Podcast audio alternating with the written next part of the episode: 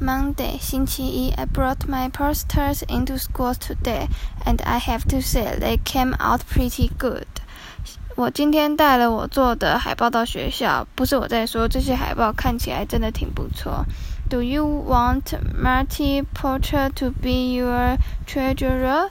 你希望马提波特当你的总务长吗？答啦，Hey, you are dropping all our money, you fool! 你把我们的钱都花光了，笨蛋。Remember in second grade how Marty Porter had had lice？还记得小学二年级的时候，马蒂波特长过头虱吗？H H，痒痒。Do you really want him touching your money？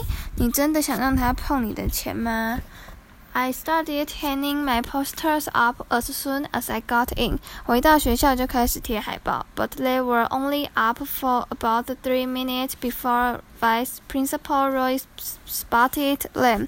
但贴上去不到三分钟就被副校长罗伊老师看到了。Mr. Roy said you weren't allowed to write fabrications about the other candidates.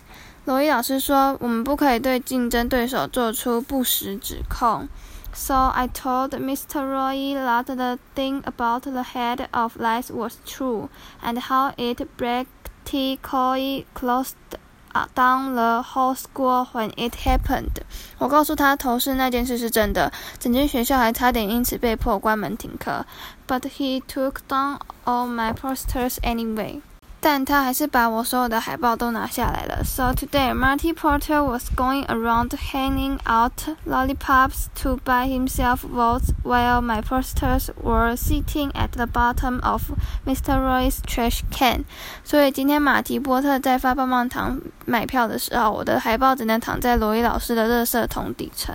I guess this means my political career is officially over.